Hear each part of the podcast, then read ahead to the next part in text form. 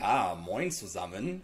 David Frank hier, äh, Betreiber des äh, Blogs junginrente.de wo äh, der eine oder andere von euch äh, mich vielleicht schon äh, von kennt, wo ich völlig transparent darüber berichte, wie ich es äh, persönlich bis äh, Mitte 40 schaffen möchte, nicht mehr auf mein Arbeitseinkommen äh, angewiesen zu sein, sondern stattdessen ausschließlich von meinen Kapitalerträgen leben möchte.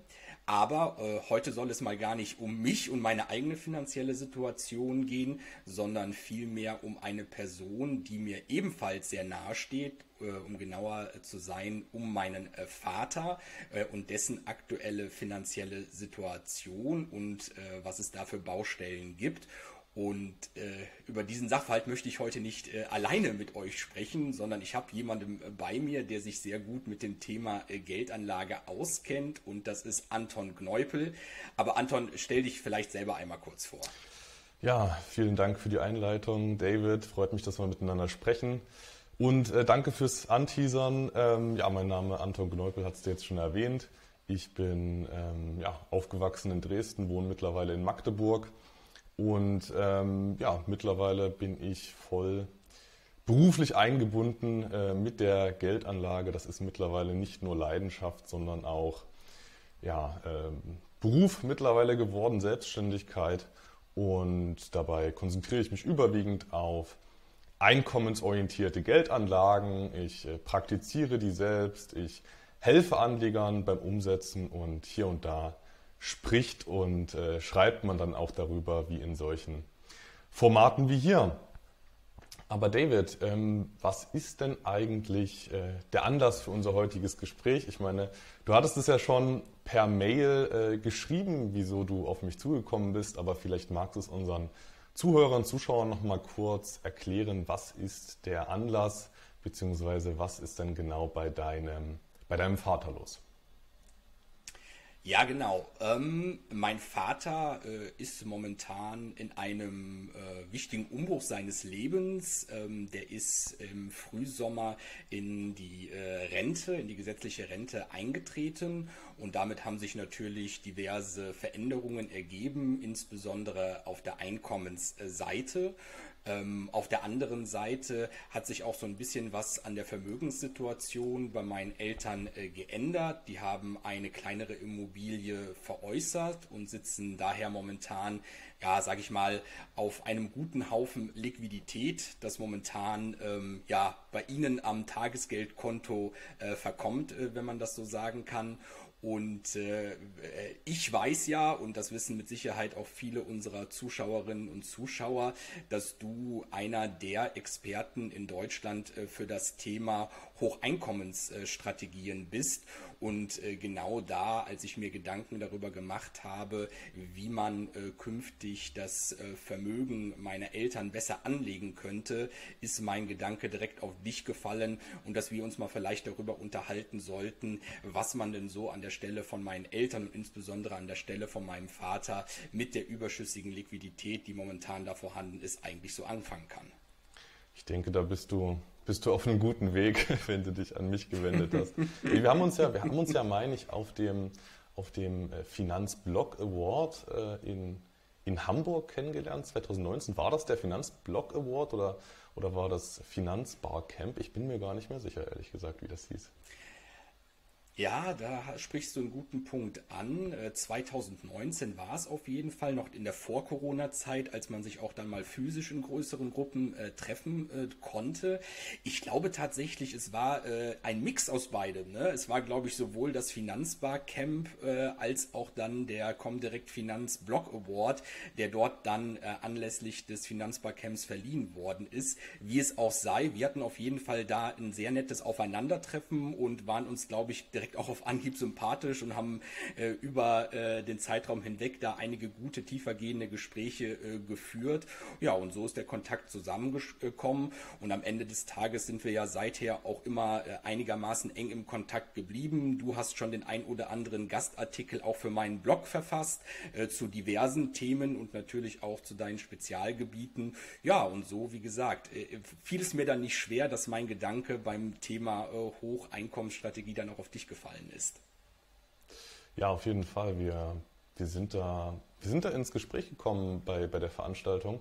Und du warst ja, meine ich, sogar Hörer der ersten Stunde beim Einkommensinvestoren-Podcast. Da, da warst du mir direkt sympathisch. 2019, als es noch so frisch losging, das Ganze, da, da, da, da wusste man ja auch gar nicht, wird das überhaupt gehört? Mittlerweile ist das so ein, so ein erwachsenes Projekt geworden, aber da hast du uns von Anfang an zugehört, als es auch noch ja, in den Startlöchern war.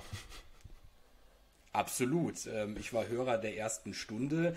Natürlich war dein äh, Co-Host Luis Pazos damals schon in der Welt ähm, der Einkommensinvestoren ein Begriff. So bin ich, glaube ich, auch ursprünglich darauf gekommen und bin dann aber gleich in diesem Podcast-Format von euch hängen geblieben und bis heute äh, auch dabei geblieben und höre mir jede Episode da fleißig an, weil das natürlich schon höchst interessant ist, dass ihr dort gerade auch, sage ich mal, die Sachverhalte, die einen so als Einkommensinvestor begegnen im Zuge der Laufbahn, ähm, sage ich mal, nicht nur anreißt, sondern auch sehr äh, im Detail erklärt. Und ich sage mal, gerade die ganzen Hintergrundinfos, die man bei euch im Podcast abgreifen kann, das kriegt man so in der Art und Weise aufbereitet, glaube ich, bei keinem anderen Podcast oder YouTube-Kanal ähm, bereitgestellt. Und deswegen höre ich da bei jedem Thema auch nach wie vor sehr gerne rein. Das ist aber ein sehr, sehr freundliches Feedback. Danke, David. ähm, nee, aber dann, dann lass uns doch mal, dann lass uns doch mal ähm, jetzt genauer darauf eingehen, auf, auf deinen Vater. Ähm, mhm. Was ist denn, also der Anlass ist, ähm, es soll, es soll Geld angelegt werden für deinen Vater. Das ist jetzt erstmal der, der Case, wenn ich das richtig verstanden habe. Genau, mein Vater ist äh, im Frühsommer 63 geworden der war vorher schon ähm, in der sogenannten passiven Phase der Altersteilzeit und ist dann äh, sozusagen mit seinem 63. Geburtstag in die gesetzliche Rente eingetreten. Das bedeutete natürlich, dass das vorher auskömmliche Arbeitsentgelt jetzt durch die Rente ersetzt wird, die zwar immer noch vergleichsweise gut ist, aber natürlich nicht mehr die Höhe erreicht ähm, wie das äh, Arbeitsentgelt ähm, zuvor vor. Auf der anderen Seite, ich sprach es an, meine Eltern haben eine kleinere Immobilie äh, veräußert und dadurch einen kleinen oder niedrigen sechsstelligen Betrag erlöst. Und äh, dieser Erlös, der ist jetzt äh, von meinen Eltern erstmal für nichts anderes verwendet worden, als dass dieser auf deren äh, Tagesgeldkonto geparkt worden ist. Aber natürlich, ich sag mal, äh, momentan, gerade angesichts der hohen Inflationsraten, äh, macht man sich äh, um die Liquidität bei weitem mehr Gedanken, als das vielleicht noch vor einem oder zwei Jahren der Fall gewesen ist, weil wenn man in die Tagesschau guckt und da wieder erfährt, dass die äh, Inflationsrate jetzt schon bei über 8%, 9% und vielleicht 10% auch erreichen soll, äh, liegt. Ähm, da macht man sich natürlich schon Gedanken, ob das so der richtige Weg ist, auch wenn man auf Sicherheit gepolt ist, äh, oder ob man sich damit eigentlich nur Tag für Tag ein bisschen ärmer macht. Ansonsten vielleicht kurz auch ein bisschen was zum Hintergrund ähm, der finanziellen Situation meiner Eltern. Ähm, man kann, glaube ich, sagen, trotz des ähm, reduzierten Einkommensniveaus jetzt äh, in der Rente ist es immer noch so, dass die laufenden Einnahmen die laufenden Ausgaben übersteigen. Ähm, darüber hinaus wohnen meine Eltern immer noch mietfrei in ihrer eigenen Immobilie, haben da also keine Verbindlichkeiten oder keine Verbindlichkeiten äh, zu tilgen. Und das Ziel ist jetzt eigentlich einen Teil des Verkaufserlös, konkret 100.000 Euro, so anzulegen, dass sich für meine Eltern eine Aufbesserung ihrer äh, finanziellen Situation ergibt. Äh, Aufbesserung insofern, als dass sie, wie gesagt, nicht darauf angewiesen sind, dass Kapitalerträge entstehen, ähm, aber ähm, natürlich, dass man sich schon, wie gesagt, das gesetzliche Rentenniveau etwas aufbessert, um so sich vielleicht dann jetzt äh, im, im Ruhestand noch den ein oder anderen zusätzlichen Traum erfüllen zu können, der so auf Basis der laufenden Einnahmen, die bisher da sind, nicht erfüllen könnte. Na, ich denke, das ist ja eine, eine, ein Ist-Zustand, der auf viele, der auf viele Anleger oder Anlegewillige in diesem Land äh, zutrifft, dass gewisse, dass gewisse Cash-Reserven vorhanden sind, dass man sich eine, eine Verbesserung des, des Lebensstandards erhofft, dass dann aber die Frage der Umsetzung ungeklärt bleibt äh, bisweilen, wenn man eben sich nicht an die an die richtigen Stellen begibt oder nicht die richtigen Stellschrauben ähm, angeht. Die Frage ist jetzt natürlich, ähm, oder was ich jetzt rausgehört habe, ist ja eher, es geht um die, es geht um die lausch, laufende äh, Cashflow-Generierung. Kann man das so zusammenfassen? Also jeden Monat äh, Barertrag. Ja, das wäre natürlich das vornehmliche Ziel. Also ich glaube, meine Eltern sind jetzt in einem Alter, wo sie nicht mehr auf äh, Kursexplosionen spekulieren wollen, sondern ihnen geht es tatsächlich darum, einen regelmäßigen Cashflow zusätzlich zu erzielen und zu generieren. Ob es tatsächlich jeden Monat sein muss, sei mal dahingestellt. Schön wäre aber natürlich, wenn dann schon, wie gesagt, eine gewisse Regelmäßigkeit beim laufenden Cashflow, beim Pass passiven Einkommen da wäre, auf den man sich dann einfach auch verlassen kann, dass der kommt und dass der nicht, sage ich mal, in einem Jahr im, im Monat Mai 500 Euro beträgt und im nächsten nur noch 20, sondern wie gesagt, dass man da ähm, trotz aller Toleranzen irgendwo eine gewisse Stetigkeit wiederfindet, in der sich der Cashflow dann abspielt. Mhm. Ja, das ist ja genau das, was ich eigentlich äh, tagtäglich mache, dass man versucht da einen, einen, einen möglichst stabilen, möglichst sicheren Cashflow aufzubauen.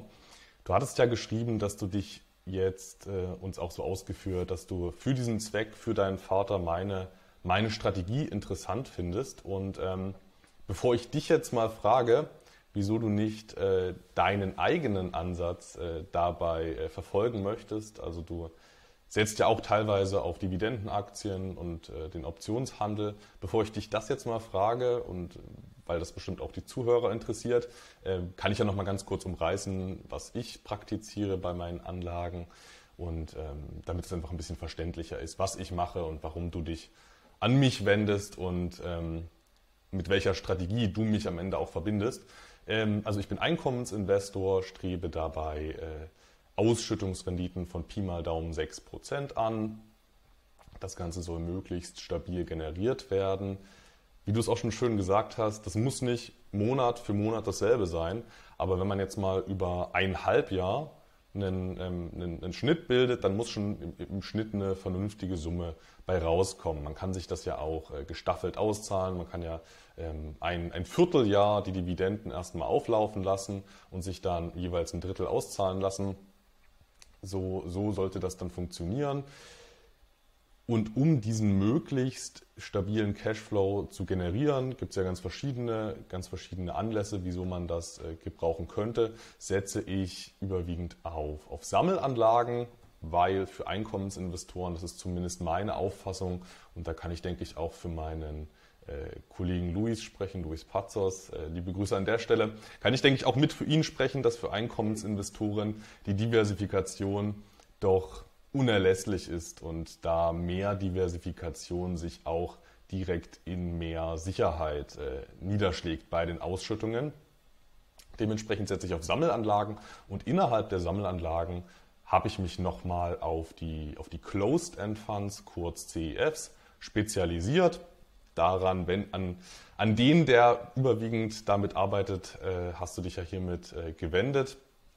Closed-End Funds nochmal kurz als Erklärung. Das ist äh, neben CEFs sind neben ETFs und klassischen aktiven offenen Investmentfonds und den geschlossenen Fonds deutschen Typs sind die CEFs eine eigenständige Fondsart und die haben ganz verschiedene Eigenschaften wenn man ähm, weiß, wie man mit diesen Instrumenten agiert, dann kann man damit sehr verlässlich und sehr hohe, sehr verlässlich sehr hohe Ausschüttungen generieren. Deswegen habe ich mich auf die auf diese äh, Fonds eingeschossen, könnte man sagen. Ich investiere jetzt nicht nur in CEFs, aber zu über 80 Prozent. Das mal kurz als äh, strategischer Abriss zu mir. Wieso hältst du das denn in diesem konkreten Fall für interessant, beziehungsweise wieso Wieso sagst du jetzt nicht, ich meine, du, du kennst dich selbst gut genug aus, wieso sagst du jetzt nicht, äh, du, du erstellst ein Portfolio aus 30 Dividendenaktien für deinen, für deinen Vater? Wäre ja auch theoretisch denkbar. Absolut. Also erstmal danke für den äh, wunderbaren Überblick über deine äh, Strategie. Ähm, den meisten äh, deiner und unserer Zuhörerinnen und Zuhörerinnen wird die mit Sicherheit schon äh, in weiten Teilen bekannt sein. Trotzdem gut, das nochmal so in aller Kürze aufgezeigt zu bekommen. Du sprachst darin auch einige wichtige Punkte an, die bei meinen Überlegungen eine ganz entscheidende Rolle gespielt haben. Also zum einen ist es das Thema Sammelanlage. Ich bin selbst jemand, der eine zweigeteilte Strategie ähm, äh, vollzieht. Ich setze einerseits auf marktbreite ETFs und andererseits, du sprachst es an, auf Einzelwerte, gerade aus aus dem Dividendenbereich. Allerdings, gerade bei den Einzeltiteln ist es ja so, dass äh, man die, zumindest äh, sagt es die Lehre, nicht einfach so aus dem Bauchgefühl heraus kaufen sollte, nur weil beispielsweise die Dividendenrendite gerade im Augenblick ganz attraktiv erscheint, sondern da gehört ja normalerweise auch jede Menge Research dazu, äh, das Unternehmen zu untersuchen, zu analysieren, zu schauen, wer die Mitbewerber sind und so weiter und so fort. Und das ist natürlich ein Aufwand, den möchte ich meinem Vater nicht zumuten Banken. Das ist etwas, wo mein Vater auch nicht seine, sein persönliches Fachwissen drin hat.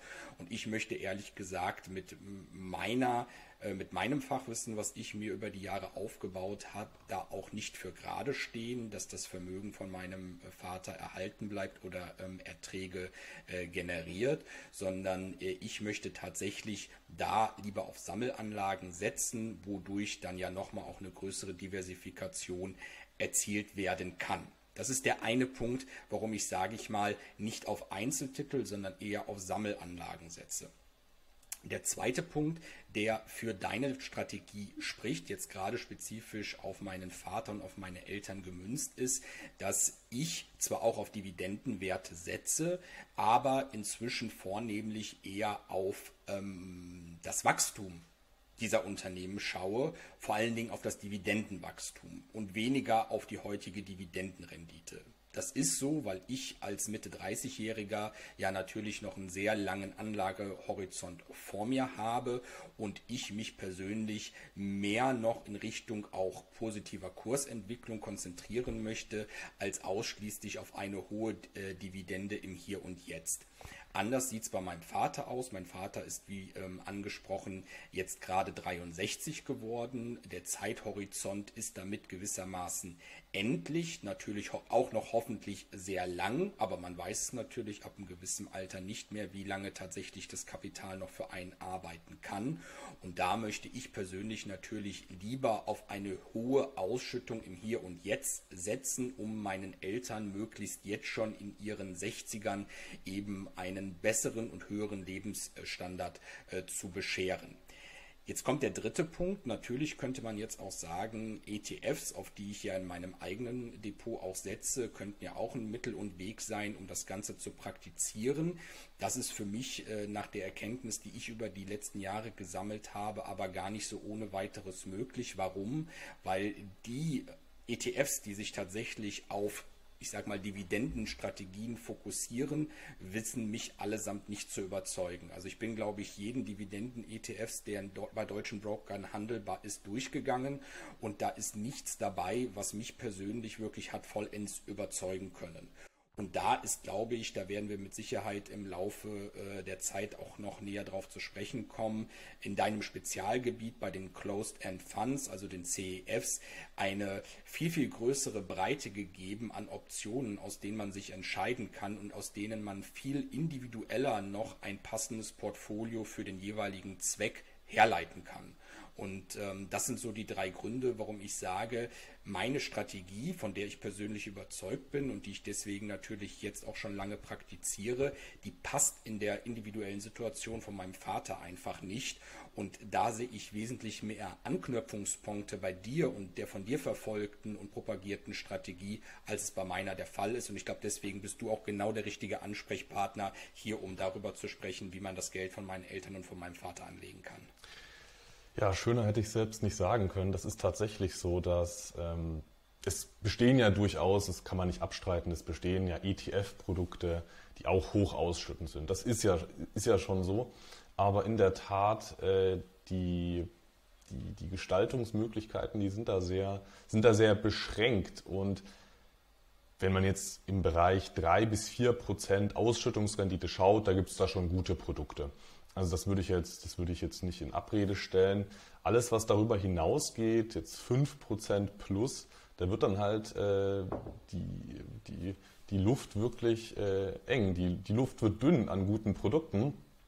Und genauso bin ich ja am Ende auch auf die, auf die Closed End Funds aufmerksam geworden, weil ich in, im klassischen Bereich nicht aufmerksam, äh, nicht, nicht, nicht, äh, nicht fündig geworden bin im klassischen äh, Anlagebereich, habe dann eben zunehmend in die, in die angelsächsische Welt äh, geschaut und ähm, ja, setze jetzt überwiegend auf die CE-Apps. Wer sich übrigens nochmal äh, intensiv mit dem Thema, mit dem Thema CE-Apps befassen möchte, zu dem Thema haben ja äh, der Luis, der liebe Luis und ich im, im März das erste äh, deutschsprachige Werk veröffentlicht, äh, Closed End Funds verstehen und bewerten, beim, beim Finanzbuchverlag erschienen. Ein bisschen Eigenwerbung muss ja auch sein ich kann es nur empfehlen zu lesen, wirklich eine großartige Lektüre und äh, ich glaube nicht umsonst ist die auch äh, sehr gut bewertet bei allen gängigen Portalen, weil das ist wirklich, da habt ihr euch viel Mühe mitgegeben. Ich will gar nicht wissen, was da an Zeit reingeflossen ist,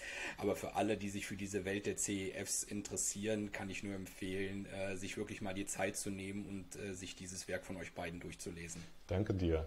Ähm, also, wenn ich das jetzt richtig verstanden habe, du bist auf mich zugekommen, damit ich mal meine Meinung gebe, meine Meinung sage, wie ich in der konkreten Situation deines Vaters äh, vorgehen würde. Darum, darum geht es ja jetzt ganz, äh, jetzt mal runtergebrochen.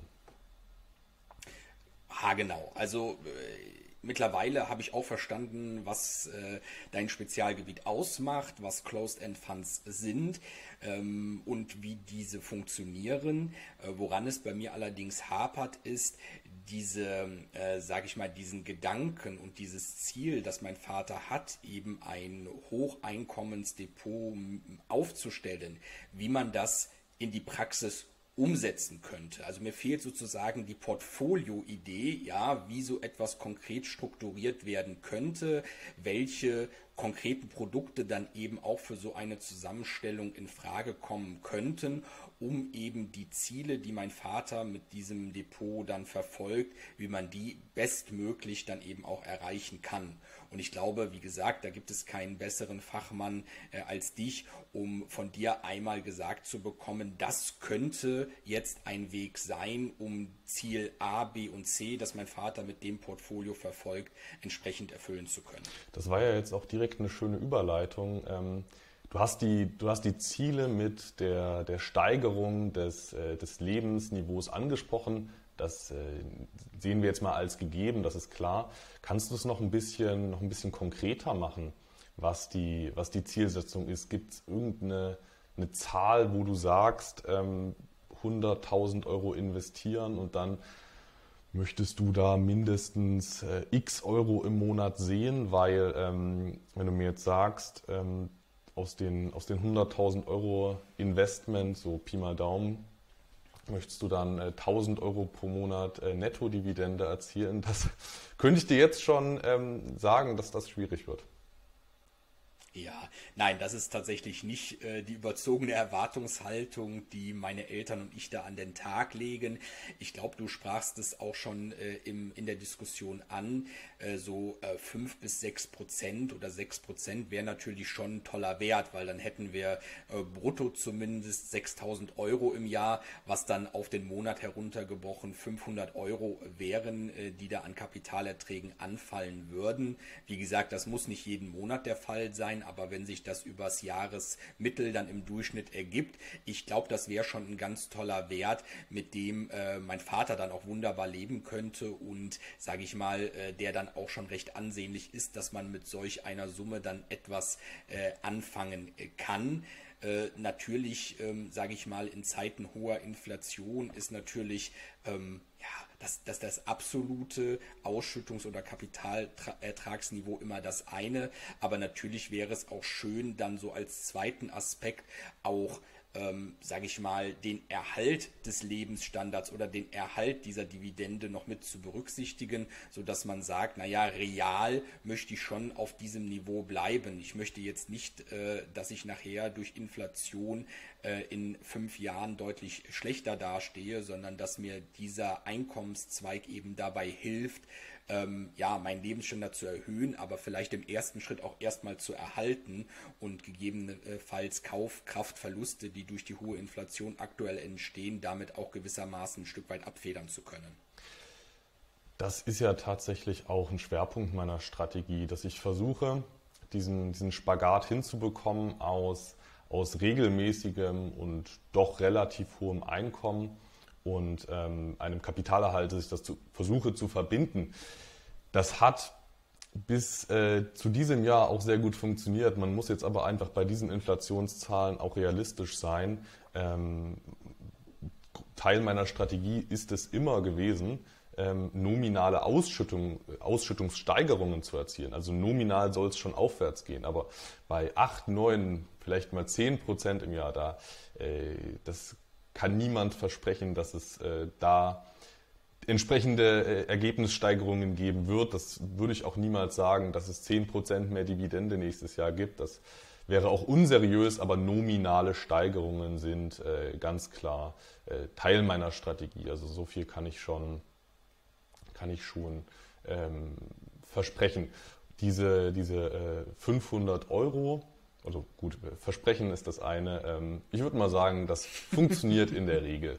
Ich, möcht, ich möchte nichts versprechen und das ist ja hier auch alles keine, keine Anlageberatung. Das ist alles nur eine, ein, ein Meinungsaustausch, kleiner Schlagabtausch. Und ähm, ich kann ja hier nur sagen, wie ich es machen würde und am Ende müssen dann ähm, dein Vater und du da eine Entscheidung für sich selbst treffen, ob sie mit einer gegebenenfalls äh, vorhandenen Idee, ob sie die dann gut finden. Ob ihr die dann gut findet oder nicht, das äh, müsst ihr dann unter euch klären. Die 500 Euro hast du jetzt angesprochen und ich finde, das ist ein, ist eine, das macht die 100.000 Euro so ein bisschen auch auf gewisser Weise magisch, weil die 500 Euro pro Monat, das ist dann ungefähr ein Minijob. Und äh, ein Minijob als Zusatzeinkommen, das ist schon, das ist schon nicht verkehrt. Gerade wenn wir es mal ins Verhältnis setzen zum ansonsten äh, frei verfügbaren Einkommen. Also wer jetzt äh, 3000 Euro netto verdient, also schon ein bisschen überdurchschnittlich verdient, für den klingen jetzt 500 Euro Zusatzeinkommen. Klingt das jetzt zwar gut, nice to have, dann ähm, hat man vielleicht ähm, ein, zwei Urlaube mehr im Jahr, aber das ist jetzt äh, kein, das wirkt im ersten Moment nicht wie ein lebensveränderndes Ereignis, aber ich versuche solche also ich versuche bei solchen Zusatzeinnahmen das immer im Verhältnis zum verfügbaren Einkommen zu sehen. Und in der Regel hat man ja bei, wir sagen mal 3000 Euro netto, hat man bei, nach den ganzen Fixkosten dann noch frei verfügbar 1000. Nach, nachdem Miete, Auto, Versicherung, äh, alles Mögliche abgegangen ist, da hat man vielleicht noch 1000 Euro frei verfügbar. Und wenn man dann noch 500 Euro draufrechnet, da hat man ja direkt eine 50-prozentige Steigerung des äh, verfügbaren Einkommens. Und dann ist es natürlich wieder, dann merkt man wieder, was das für ein ja, Lebensqualitätsunterschied sein kann. Und gerade im, gerade im Rentenalter 500 Euro brutto mehr, das ist schon, denke ich, für viele ein, ein erstrebenswertes Ziel. Und deswegen, ähm, ich halte das für, halte das für eine, eine gute Idee, dass du, dass du diese Strategie für deinen äh, Vater anpeilst.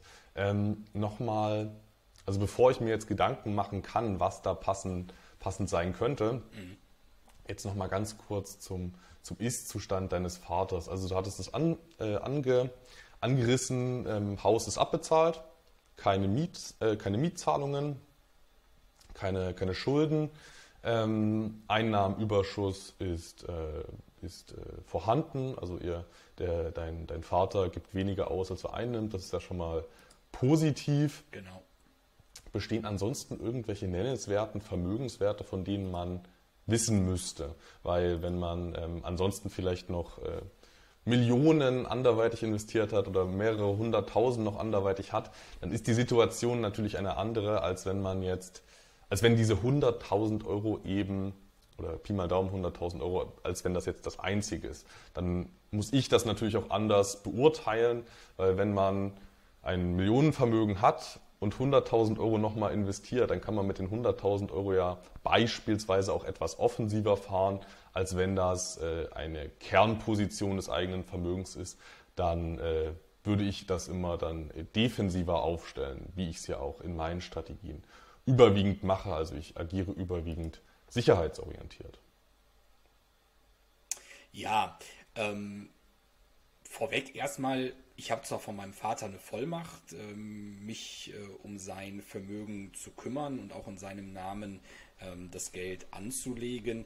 Aber ich möchte ehrlich gesagt, äh, sage ich mal, was die Vermögenssituation aktuell anbetrifft, nicht zu konkret werden und da wie in meinem eigenen Fall auf jungenrente.de äh, mit nackten Zahlen jetzt arbeiten. Das wäre meinen Eltern, glaube ich, auch nicht so recht. Äh, ist, glaube ich, auch der Generation geschuldet, weil man ja in Deutschland auch heute noch eigentlich eher ungern über Geld spricht.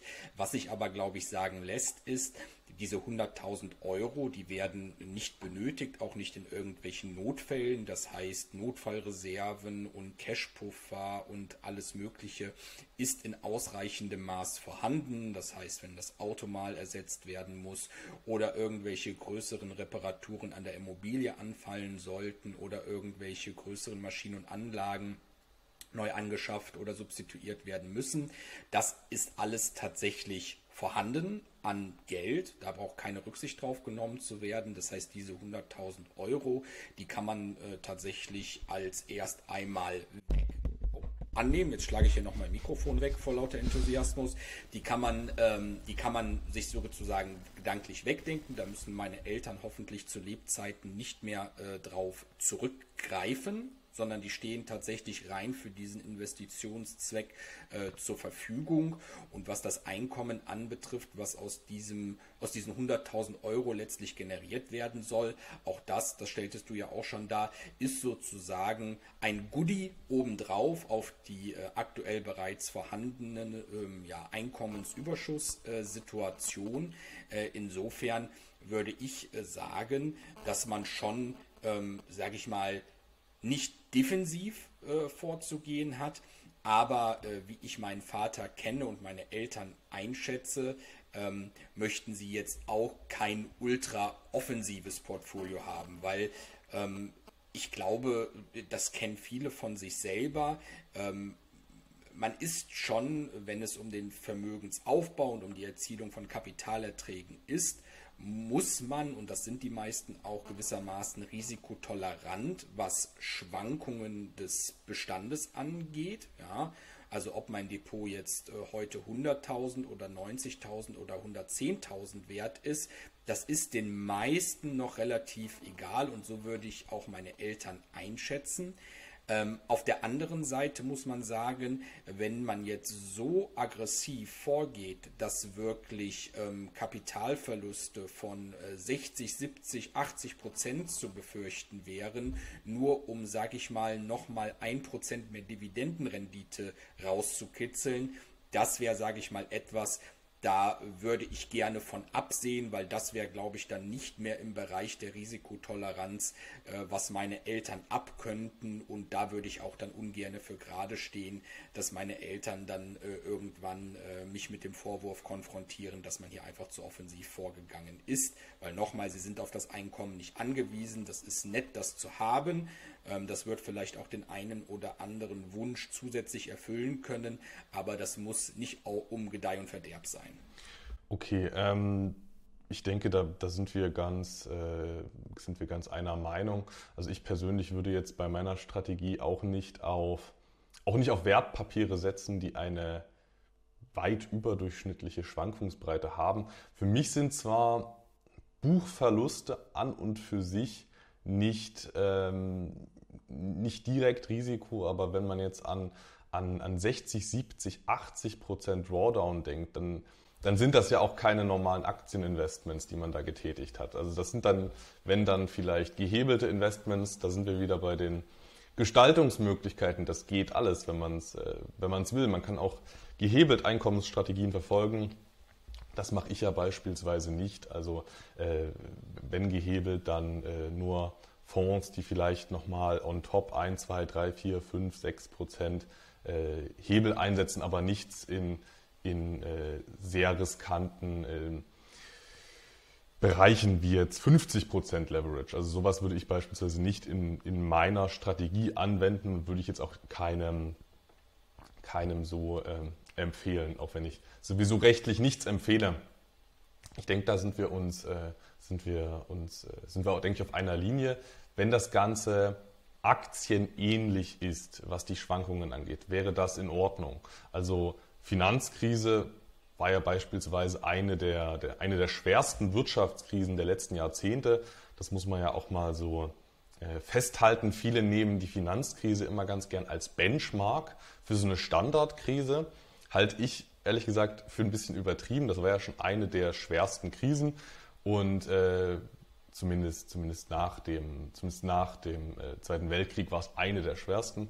Und wenn wir das jetzt mal als eine der schwersten als Benchmark nehmen würden, ist keine Standardkrise, aber wenn wir die jetzt mal als Benchmark nehmen und, und wir sagen, so ein ähm, Portfolio, was man gegebenenfalls aufbaut, wenn das dann mal, wenn es hart auf hart kommt, 50 Prozent fällt, wäre das verkraftbar? Also freuen tut sich darüber natürlich niemand, aber es gibt ja einen Unterschied zwischen es tut weh und es nervt und es, man, man schaut nicht gerne rein. Das ist ja was anderes als ich kann nicht mehr schlafen, ich habe Panik und verkaufe morgen mit 50% Verlust. Also das ist ein großer Unterschied. Freund tut sich niemand über den, den Buchverlust, aber denkst du, du kannst das mit deinen Eltern zusammen handeln, wenn, ähm, ja, wir wissen nicht, was noch kommt, aber angenommen, es kommt nochmal so ein einschneidendes Ereignis wie die Finanzkrise mit minus 50% oder minus 55% gab es ja auch in in manchen Indizes denkst du, du, du würdest das mit denen ähm, gehandelt bekommen? Also zunächst einmal muss man sagen, dass meine Eltern, mein Vater schon ein bisschen Börsenerfahrung mitbringt aus den letzten Jahrzehnten und zum anderen ich jetzt auch seit den frühen 2000er Jahren dabei bin, aktiv an der Börse zu investieren und dadurch neben dem Dotcom-Crash zumindest mitbekommen habe, aber dann ähm, die Finanzkrise 2008, 2009 und auch den äh, Lockdown-Crash äh, im März 2020 eben hautnah mit ähm, richtig viel investiertem Kapital mitbekommen habe und dadurch, glaube ich, auch ein ganz gutes Gefühl dafür entwickelt habe, wie risikotolerant ich, wie risikotolerant meine Eltern sind. Und ähm, ich glaube, solange sich die Schwankungsbreite beim Kursniveau äh, in einem Rahmen abspielt, wo man eine hohe Vergleichbarkeit zu den gängigen Indizes hat, wie einem MSCI World oder ähnlichem, dann ist das etwas, womit meine Eltern, glaube ich, wunderbar leben können. Ganz einfach deswegen, weil nochmal dieses Kapital, das wird ansonsten nicht benötigt. Das ist einzig und allein dafür gedacht, ein zusätzliches Einkommen zu generieren. Und ob das jetzt 50 Prozent mehr oder weniger wert ist, das wird, hilft meinen Eltern null weiter, sondern wenn überhaupt, dann geht es um das Einkommen, das dieses Portfolio generieren wird. Und insofern wäre es natürlich schon schön, wenn die Schwankungsbreite nicht wesentlich höher wäre als bei den gängigen Indizes, um nochmal den MSCI World zu nennen, weil das würde dann natürlich schon irgendwie, ähm, sage ich mal, Gedankenspiele äh, veranlassen. Ne? Wenn man ein MSCI World mit einem 50-prozentigen Verlust äh, hätte und dann ist dieses Depot aber plötzlich 75 oder 80 Prozent im Minus, sorry, im Minus, dann ist das natürlich, ähm, ja, dann würde man sich schon die Frage stellen, ne, was haben wir da eigentlich zusammengebaut, was hat es mit der Idee auf sich, wie kann es dazu kommen, dass die Differenz zwischen diesen beiden äh, so enorm angewachsen ist. Aber ich glaube, wie du das ansprachst, wenn sich das im Aktien ähnlich verhält, dann sind wir damit vollkommen ähm, einverstanden. Hm. Ja, tatsächlich, also das finde ich erstmal gut, gerade wenn auch dein Vater schon äh, eine gewisse Börsenerfahrung, eine gewisse Investmenterfahrung hat, dann ist es auf jeden Fall förderlich für die, für die Durchhaltefähigkeit. Äh, tatsächlich ist mein Portfolio sogar etwas schwankungsärmer als der Markt, wie es jetzt meine Beobachtungen äh, zeigen.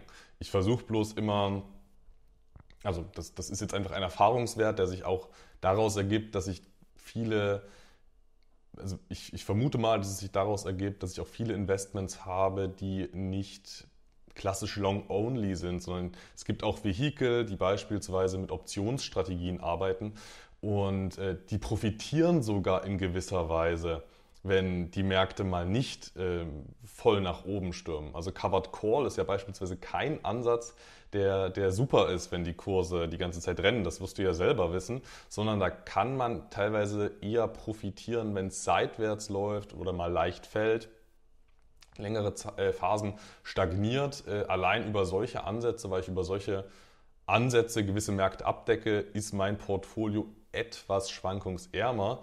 Das darf man aber auch nicht als, als äh, für immer gegeben ansehen. Und deswegen finde ich immer ganz wichtig zu wissen, wie ist ungefähr die Schwankungstoleranz. Würde man aktienähnliche Schwankungen aushalten und würde man es auch aushalten, wenn es ein bisschen mehr ist, weil man weiß es nicht, wie, wie sich die Zukunft entwickelt. Beim, bei Closed-End-Funds können sich ja beispielsweise die, die äh, Kurse vom inneren Wert entfernen und ähm, das mal als kleines, äh, kleiner Wissenseinschub, aber der sehr wichtig ist, gerade in puncto Drawdown. Äh, gerade in, in Crash-Situationen kann sich der, in Crash-Situationen wollen häufig Anleger dem, dem Markt äh, Geld entziehen, aber Closed-End-Funds haben eine feststehende Anteilszahl. Heißt, der Closed-End-Fund neigt dann dazu, zu höheren Discounts zu notieren, gerade in Crash-Situationen, was dann temporär nochmal den Drawdown verstärken könnte. Muss nicht immer so sein, aber rein, wenn man jetzt nur ins Depot schaut und nicht betrachtet, wie sind denn die, die inneren Werte der Fonds, wenn man das mal außen vor lässt, wenn man nur auf den Depotwert schaut, kann das in Crash-Situationen potenziell dann auch mal mehr sein.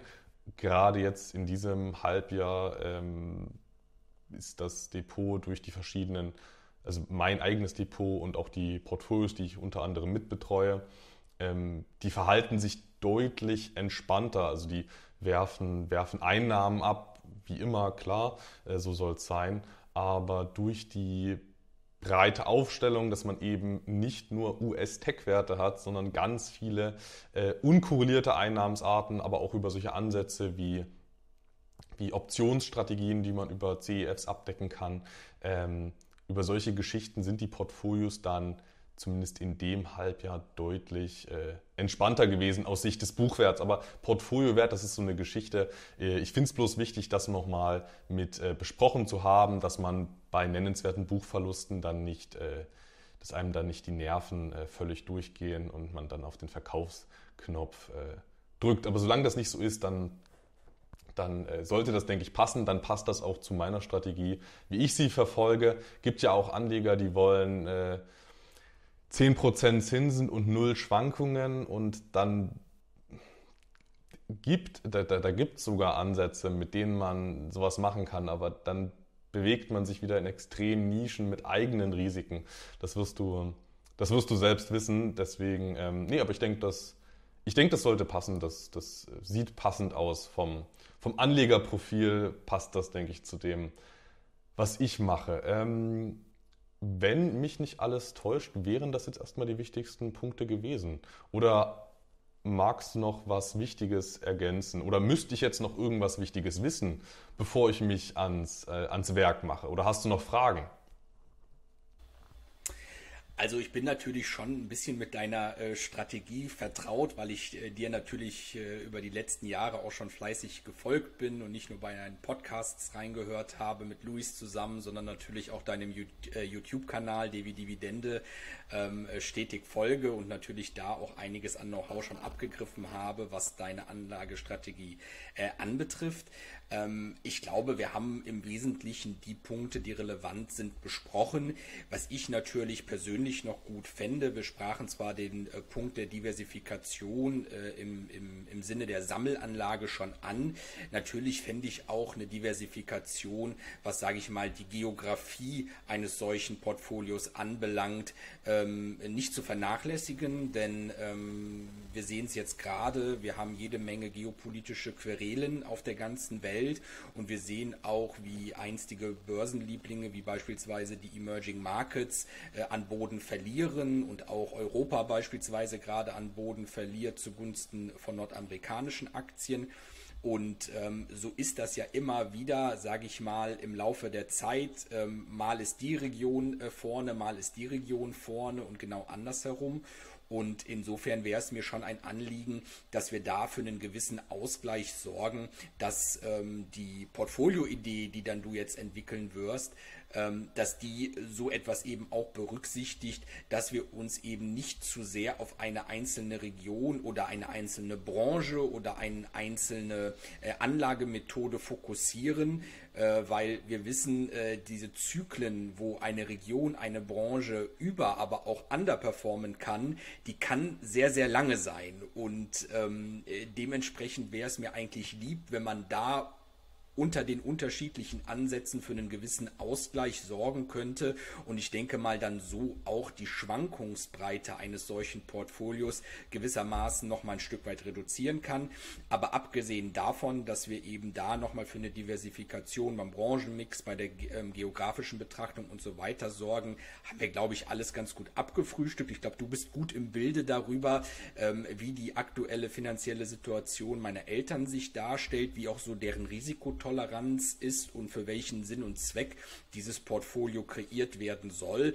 Und äh, ich bin jetzt natürlich äh, mega gespannt, was am Ende des Tages dabei rauskommt. Ne? Ich kenne natürlich einzelne Vehikel, mit denen du für gewöhnlich agierst, auch äh, welche Vorlieben du da so ein bisschen hast. Aber natürlich haben wir jetzt hier nochmal ein etwas anderes Anforderungsprofil als bei dir selbst.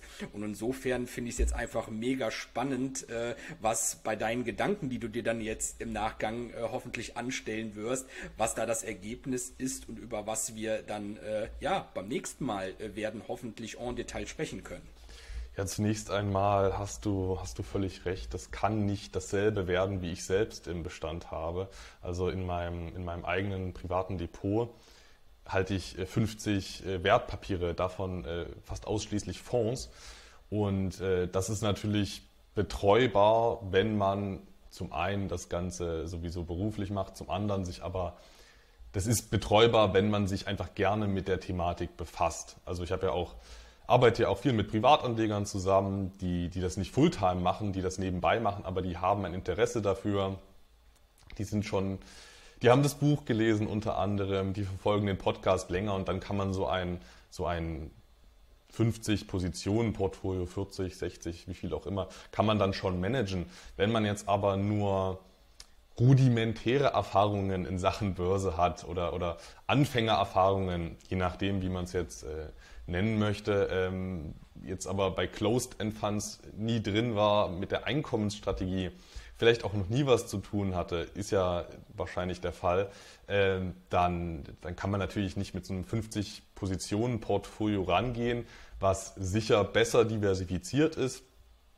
Aber ich denke, wir finden da einen guten Mittelweg aus einfache Händelbarkeit, einfache Betreubarkeit und trotzdem guter Diversifikation. Das wird nicht, das kann bei niedrigerer Titelanzahl kann das nicht die gleiche Diversifikation sein. Aber ich denke, wir kriegen da nach dem, nach dem äh, Pareto-Prinzip einen ganz guten äh, Mix hin, dass wir mit, äh, mit, mit 20% Aufwand 80% des sinnvoll investierbaren Bereichs abdecken. Und zum zweiten Punkt von dir nochmal, das ist mir ja auch immer ein, ein sehr wichtiges Anliegen, die, die äh, insgesamt breite Diversifikation. Nur um nochmal meine Strategie zu, ein bisschen genauer zu verstehen, ich selbst sage ja immer ganz gern, dass ich keine Ahnung habe, was, äh, was sich gut entwickeln wird. Und ich sage das nicht nur, weil ich das sage, sondern ich habe ja wirklich keine Ahnung. Ähm, ich weiß nicht, welche Länder sich äh, gut entwickeln werden. Man hat natürlich eine Ahnung, man hat ein Bauchgefühl, aber so sicher, dass ich darauf wetten würde mit Geld, so sicher bin ich mir da nicht. Heißt, ich habe da immer einen äh, ganz äh, agnostischen Ansatz. Ich, ich weiß, dass ich nichts weiß. Ähm, und, und äh, was macht man, wenn man weiß, dass man nichts weiß? Beziehungsweise wenn man eigentlich nur weiß, wie man ein gutes Einkommensportfolio aufbaut, wenn man aber nicht weiß, welche Sachen da drin gut laufen, was macht man dann? Ähm, dann macht man das, wie ich es eigentlich mache, dass man sich möglichst breit aufstellt, um immer Verlierer im Depot zu haben, aber auch immer Gewinner. Das ist ja das ganz Wichtige, dass man immer Gewinner mit dabei hat. Weil wenn man alles hat, wird man immer wird man immer sogenannte Luschen dabei haben. Die kann man nicht umgehen. hatte ich auch jetzt äh, dieses Jahr im Depot. Wenn man breit aufgestellt ist, hat man aber auch immer Gewinner. Und in Summe, weil die sich auch regelmäßig mal die Klinke in die Hand geben, äh, Gewinner und Verlierer, hat man dann einen, einen schönen äh, Gesamtmix. Also ich persönlich achte ganz strikt auf eine sehr breite Geodiversifikation. USA haben bei mir jetzt beispielsweise nur 33 Prozent, also etwa BIP-Gewichtung. Dann achte ich ganz klar auf die, auf die äh, Branchensektor-Diversifikation. Also kein Sektor hat jetzt bei mir im Bestand mehr als äh, 20 Prozent Gewicht. Ähm, gleichzeitig versuche ich über, über Einkommensarten zu diversifizieren. Also die Dividende ist ja ein klassisches Einkommens, äh, klassischer Einkommensfluss, äh, klassischer gangbarer Weg, um Einnahmen zu erzielen. Neben der Dividende gibt es aber eben auch noch andere Ertragserzielungswege, äh, beispielsweise Optionsstrategien, die sich über den Mantel eines CEFs sehr schön äh, abdecken lassen, überwiegend dann äh, über äh, Covered Call Ansätze. Daneben gibt es noch, gibt's noch andere Möglichkeiten, gibt Möglichkeiten in Zinsinstrumente zu investieren. Ich denke, wir werden da aber einen, eine äh, schöne Gesamtaufstellung finden und natürlich soll das Ganze aus Sicht der Währungen auch breit aufgestellt sein, auch wenn es dann wahrscheinlich auf eine auf eine Untergewichtung Kontinentaleuropas hinausläuft. Nicht, weil ich jetzt sage, äh, Kontinentaleuropa wird sich äh, so, so äh, furchtbar schlecht entwickeln. Das könnte man in der aktuellen Lage vermuten, aber man weiß es ja nie, wie sich es entwickelt. Heißt, ich würde jetzt nicht, äh, nicht weil ich jetzt weiß, dass Europa schlecht läuft, das eher untergewichten, sondern eher aus Sicht des eigenen äh, Lebensmittelpunkts das Ganze machen. Und wie ich das jetzt verstanden habe, der Lebensmittelpunkt ist in Deutschland. Äh, die Einnahmen werden überwiegend in Euro erzielt. Ähm, Ausgaben hat man überwiegend in Euro. Also spricht für mich viel dafür, Europa, Kontinentaleuropa im eigenen Depot unterzugewichten. Und äh, wenn man dann ähm, mal einen Gesamteinnahmenüberblick sich am Ende verschafft, dann wird ja wahrscheinlich immer noch äh, Kontinentaleuropa extrem wichtig sein bei den Gesamteinnahmen äh, deines Vaters und ich denke, dann passt das in Summe. Das mal als kleiner Teaser. Ähm, mehr kann ich jetzt dazu nicht sagen. Ich werde mir mal Gedanken machen, was für die konkrete Situation passend ist. Ähm, ist ja doch jeder Anleger ein ähm, bisschen, bisschen anders aufgestellt, gibt unterschiedliche Schwankungsvorlieben, unterschiedliche strategische Vorlieben. Ich denke, wir wir finden da was Passendes. Ja, ich freue mich, wie gesagt, äh, total, äh, was du da jetzt äh, entwickeln wirst. Das werden wir dann ja im zweiten Video zu dieser Artikelreihe vorstellen. ich würde sagen, darauf vertagen wir uns jetzt auch erst einmal. Ich denke, wir haben die Rahmenbedingungen für dieses Projekt, wenn man es so nennen mag, besprochen in Toto. die Zuschauerinnen und Zuschauer wissen Bescheid. Ähm, weitere Infos zu dem Instrument, wenn man die äh, abgreifen will, wenn man mehr zu Closed-End Funds äh, erfahren will, das hattest du bereits erwähnt. Es gibt ein wunderbares Buch von Luis und dir dazu. Es gibt deinen äh, YouTube-Kanal, wo du auch regelmäßig über CEFs äh, berichtest. Ansonsten werde ich natürlich auch äh, auf meinem äh, Blog jungenrente.de dieses äh, Thema, die äh, Vermögensallokation, die künftige meines Vaters, thematisieren und dort ebenfalls behandeln und mit Zusatzinfos spicken. Das heißt, wenn ihr, liebe Zuschauerinnen und Zuschauer, Lust habt, noch ein bisschen mehr darüber zu erfahren, schaut auch gerne bei mir am Blog mal vorbei. Ansonsten, wie gesagt, Anton erwähnte es, das alles ist hier natürlich keine Anlageberatung, sondern wir gehen jetzt einfach nur mal anhand eines praktischen Beispiels durch, wie man so ein Portfolio aufbauen äh, könnte. Wenn ihr euch da eine Scheibe dran abschneiden wollt, dann macht das äh, gerne, aber wir können natürlich keinerlei Haftung oder ähnliches äh, dafür tragen, falls es da zu Kursverlusten und ähnlichem kommt. Den typischen Disclaimer kennt ihr aus allen anderen Kanälen genauso. Und deswegen, Anton, ich würde dir erstmal danken für die Zeit, die du dir genommen hast und auch noch jetzt nehmen wirst im Zuge der Portfolioerstellung. Und ja, dann bin ich sehr gespannt, was dabei rauskommt und dann werden wir mal deine Portfolio-Idee dann in Ruhe und in Gänze durchgehen, sobald du dich ähm, damit ausführlich auseinandergesetzt hast. So machen wir es. Äh, wie du es schon gesagt hast, Portfolio-Idee. Es ist nur meine, meine Idee, wie ich es machen würde, oder es wird nur meine Idee, wie ich es in der Situation machen würde. Eine, eine Anlageberatung, eine professionelle kann das Format hier natürlich nicht ersetzen. In dem Sinne, ich bedanke mich auch bei dir, David. Hat mich sehr gefreut, dass wir hier heute miteinander gesprochen haben. Bis zum nächsten Mal.